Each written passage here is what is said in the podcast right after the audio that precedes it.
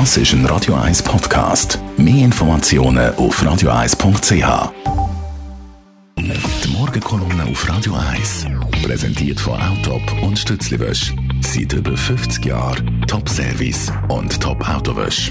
Achtmal in und um Zürich. Guten Morgen, Michelle. Guten Morgen, Marc.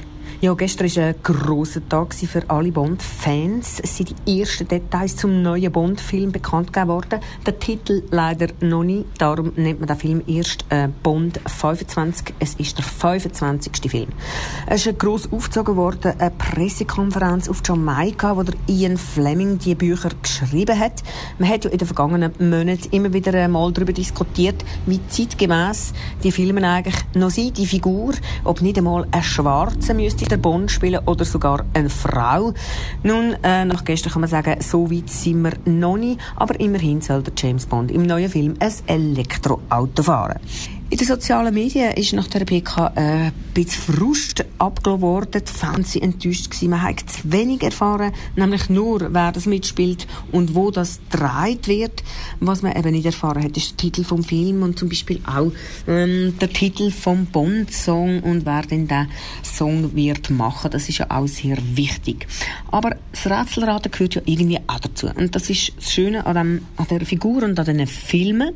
Meiner Meinung nach kann man die ja erst wirklich schauen, seit der Daniel Craig der Bond verkörpert.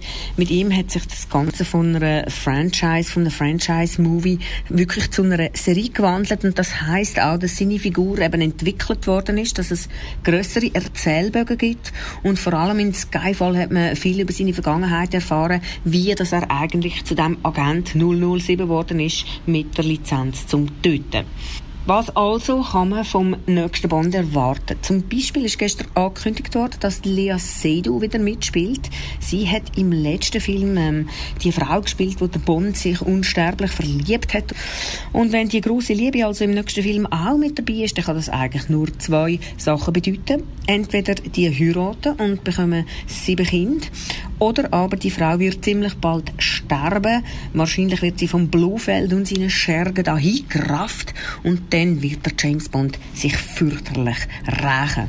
Das ist ja schon mal so gewesen im Film On Her Majesty, On Her Majesty Secret Service. Ähm, und vieles spricht eben jetzt auch dafür, dass der Erzählstrang nochmal aufgenommen wird.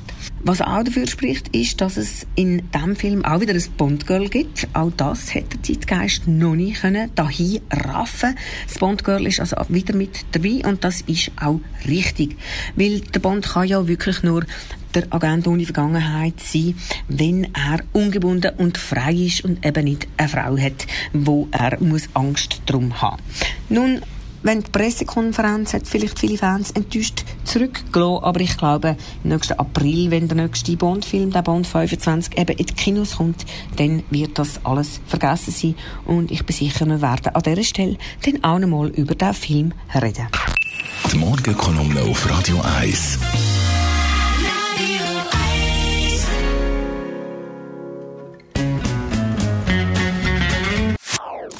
Das ist ein Radio 1 Podcast. Mehr Informationen auf radio1.ch.